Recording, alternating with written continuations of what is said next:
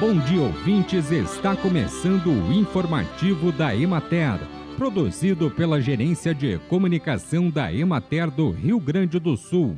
A apresentação é de Matheus de Oliveira, na técnica José Cabral. Na região administrativa da Emater de Caxias do Sul, as condições climáticas ocorridas nos últimos dias foram bastante adequadas para o desenvolvimento dos citros, assim como para a maturação e qualidade das frutas. Os pomares se mantêm em estado de ótima sanidade, livres da incidência das principais doenças, como a pinta preta. E apesar das altas temperaturas em julho, o ataque de pragas tem sido pouco expressivo. A maioria dos pomares de laranja, limão e bergamota já estão em plena florada e houve aumento significativo da queda natural de laranja de umbigo.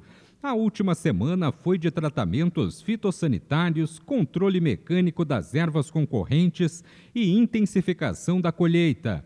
Houve incremento na procura por bergamota Poncã, que está cotada em média a R$ 2,50 o quilo pago ao produtor, assim como para a variedade montenegrina. Quanto à laranja, o fluxo mercadológico está bastante lento e, em certos casos, os agricultores encontram dificuldades na colocação de frutas, causando a estagnação dos preços que estão em torno de R$ 1,50 o quilo. Na região de Santa Rosa, a maioria das variedades de citros estão iniciando novas brotações e seguem em colheita a laranja valência e a bergamota montenegrina, enquanto as mudas novas de citros estão sofrendo o ataque de pragas, principalmente de pulgão e larva minadora.